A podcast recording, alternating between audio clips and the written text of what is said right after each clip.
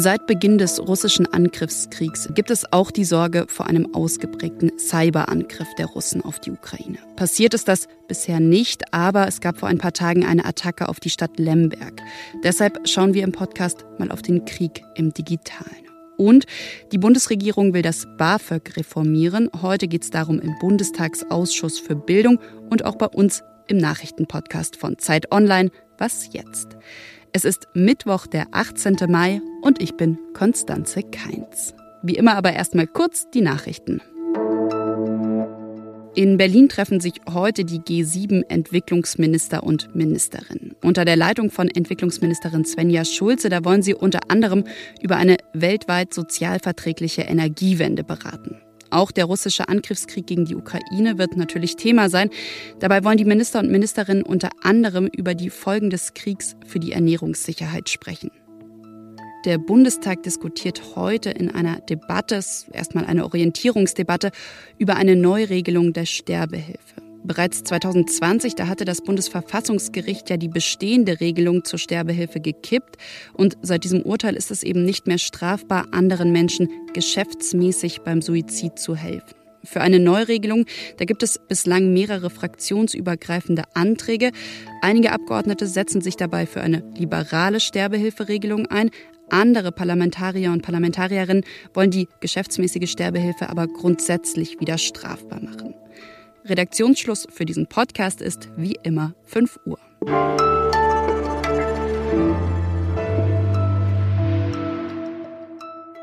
Zu Beginn des russischen Angriffskrieges in der Ukraine, da warnte unter anderem auch die Bundesinnenministerin Nancy Faeser von der SPD bereits vor Cyberangriffen der Russen. Wir wissen, dass Cyberangriffe mittlerweile ein häufiges Mittel in Konfliktsituationen sind. Wir gehen daher auch für deutsche Stellen von einer erhöhten Gefahr durch Cyberangriffe aus. Diese große Befürchtung, dass da jetzt Hacker Kraftwerke lahmlegen, dass IT-Systeme zerstört werden könnten, diese Befürchtung ist ausgeblieben und trotzdem kam und kommt es immer wieder zu kleineren Cyberattacken, zum Beispiel vor ein paar Tagen auf die Stadtverwaltung von Lemberg. Da wurden interne Daten gestohlen, die städtischen Dienstleistungen waren nicht mehr verfügbar und im Podcast nehmen wir diesen Angriff heute mal zum Anlass, um zu schauen, wie kämpft Russland eigentlich im Digitalen und wie wehrhaft ist die Ukraine im Internet. Fragen, die mein Kollege Jakob von Lindern, Redakteur im Digitalressort von Zeit Online, beantworten kann.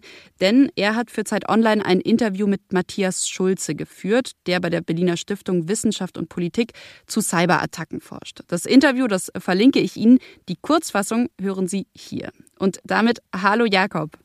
Hallo Konstanze. Seit Beginn des Kriegs in der Ukraine, da gibt es ja eben die Befürchtung vor großen Cyberangriffen. Das ist bisher zumindest nicht passiert. Warum nicht? Also welche Hypothesen hat da vielleicht auch Matthias Schulze? Ja, tatsächlich haben sich die Befürchtungen, zumindest größtenteils, dass Russland jetzt großflächig das Stromnetz lahmlegt oder Pipelines sabotiert, nicht bewahrheitet. Das könnte daran liegen, dass solche Attacken sehr aufwendig sind. Die brauchen Vorbereitung, Zeit, fähige Leute, detaillierte Informationen. Und ähm, dazu kommt, Matthias Schulze sagt, dass Russland vermutlich auch einfach gar kein so großes Interesse daran hat, solche Angriffe durchzuführen. Zum Beispiel, weil russische Soldaten selbst auf Infrastruktur wie Strom oder Mobilfunk angewiesen sind.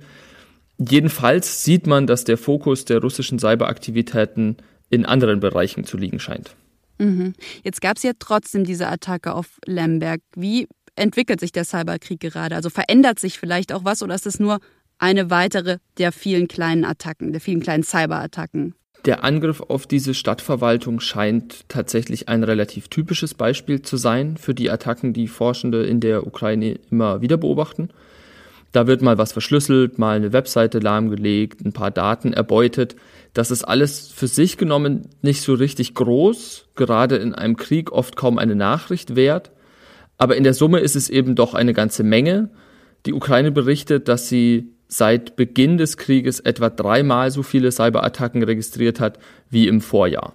Mhm. Wenn du jetzt sagst, dreimal so viele wie im Vorjahr, von was sprechen wir da? Von was für einer Zahl? Matthias Schulze zählt mehr als 360 Attacken seit Ende vergangenen Jahres. Wie sieht es denn da jetzt auf Seiten der Ukraine aus? Also kann sie solche Cyberattacken gut abwehren? Also natürlich nicht alle, offensichtlich. Aber Matthias Schulze sagt, wie auch andere ExpertInnen, dass die Ukraine auch im digitalen Raum durchaus wehrhaft ist. Das liegt unter anderem daran, dass man dort schon Übung hat. Die Ukraine ist ja schon seit Jahren von russischen Cyberangriffen betroffen. Jetzt äh, gab es die Sorge vor Cyberangriffen ja auch in NATO-Staaten. Also die Befürchtung, dass sich der russische Krieg eben auch in ihren Ländern niederschlagen könnte. Wir haben eben ganz kurz die Bundesinnenministerin gehört. Inwiefern hat sich das denn bewahrheitet? Auch das ist vielleicht nicht auf dem Niveau, wie man es mal befürchtet hat. Aber ja, es gibt sowohl von einzelnen Hacktivisten, wie man sie nennt, die eher mal eine Webseite lahmlegen oder so, als auch von professionellen Akteuren Angriffe, auch in Deutschland. Tatsächlich hat gerade erst gestern auch der deutsche Verfassungsschutz davor gewarnt, dass es in Deutschland zu vermehrter digitaler Spionage von russischen Akteuren kommen könnte. Das war jetzt nur ein kurzer Ausschnitt, aber das gesamte Interview von Jakob von Lindern mit Matthias Schulze finden Sie auf Zeit Online und ich sage dir danke, Jakob. Gerne.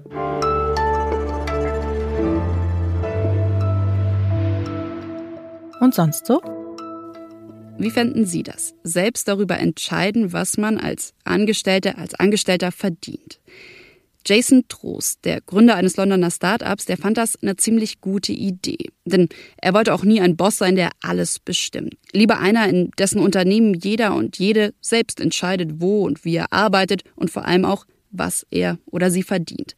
Vor fünf Jahren, da hat der Gründer deshalb entschieden, seine Mitarbeitenden selbst über ihr Gehalt entscheiden zu lassen. Zweimal im Jahr gab es dann so eine Art Wunschkonzert und ein Komitee aus Mitarbeitenden hat dann entschieden, ob der Gehaltswunsch erfüllt wird. Jetzt, nach fünf Jahren, ist Schluss mit dem Wünschen. Ein Grund, die Gehaltsentscheidungen hätten viel zu lange gedauert. Jeder soll sein Ding machen, soweit sei unsere Arbeitskultur dann wohl doch noch nicht, heißt es von Trost.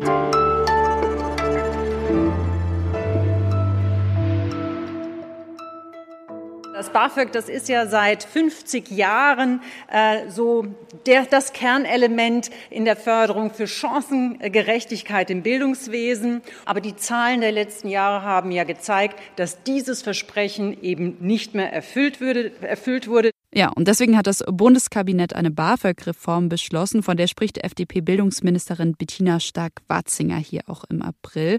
Und heute könnte sich jetzt klären, ob sich tatsächlich etwas an der finanziellen Situation von Studierenden ändert. Denn heute, da berät der Bundestagsausschuss für Bildung, wie das BAföG reformiert werden soll.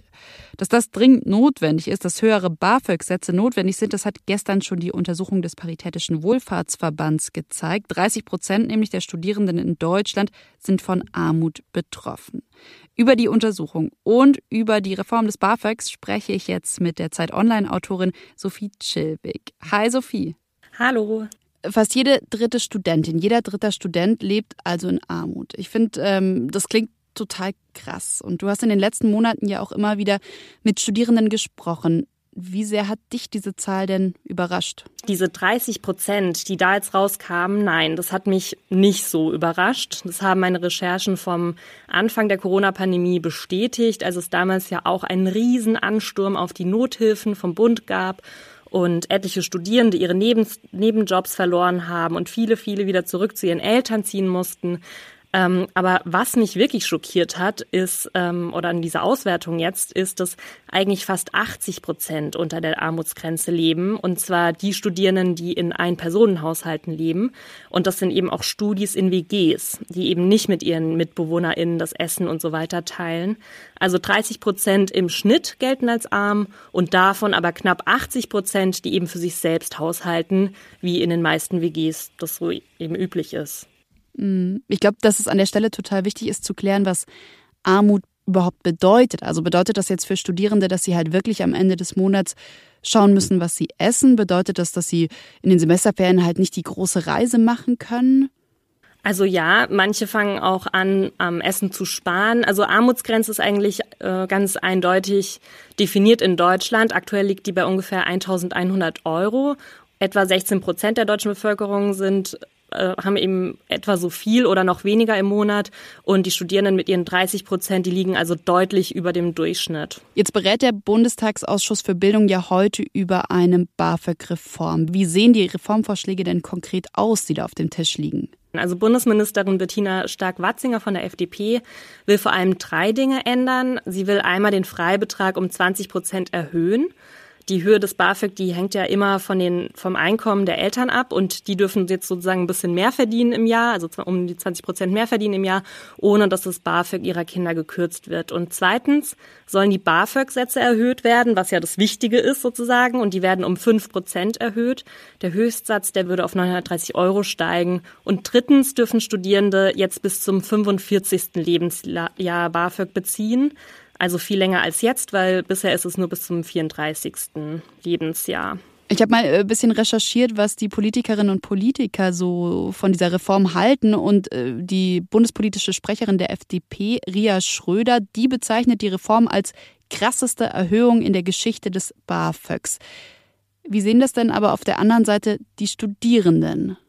Ja, also die sehen das überhaupt nicht so. Bettina Stark-Watzinger, die ist ja mit dem Versprechen angetreten, das BAföG zu erneuern, also wirklich das neu aufzustellen. Und vielleicht nochmal zur Erinnerung, bei der letzten Wahl haben viele junge Leute ihre Stimme der FDP gegeben. Natürlich auch in der Hoffnung, dass an der sehr schlechten finanziellen Lage, die während der Pandemie so offensichtlich wurde, eben sich grund, grundlegend was ändert und vor allem, dass diese trägen Karliczek-Jahre, die so lange das Bildungsministerium geführt hat davor, sich endlich mal was verändert wirklich. Und das sind jetzt tatsächlich nur Mini-Anpassungen für viele. Und ja, die fallen auch wirklich weit unter dem, unter das, was, was eigentlich erwartet wurde und was sich viele erhofft haben, weil fünf Prozent höhere BAföG-Sätze, das ist natürlich nichts im Vergleich zu dem, was eigentlich gebraucht würde. Fünf Prozent, das deckt ja noch nicht mal die Inflation ab, die jetzt aktuell bei sieben Prozent liegt. Und das heißt, es geht jetzt gar nicht so darum, dass die Studierenden sich jetzt keine tollen Sachen mehr leisten können, tolle Klamotten oder schöne Reisen an die Côte d'Azur oder sowas, sondern sie fangen wirklich an, am Essen zu sparen. Und das heißt in Deutschland, wer keine Eltern hat, die, die einem immer mal wieder was zustecken oder einen eben finanzieren, der hat es echt schwer, sein oder ihr Studium zu finanzieren. Bleibt also spannend, ob der Ausschuss dem Bundestag empfiehlt, das Gesetz anzunehmen. Danke, Sophie. Gerne. Das war's von Was jetzt? Zumindest von der Frühausgabe. Heute Nachmittag erscheint wie immer noch das Update. Sie können uns gerne Anregungen, Feedback, Kritik an wasjetzt.zeit.de schicken. Und ich, Konstanze Kein, sage Tschüss und bis bald.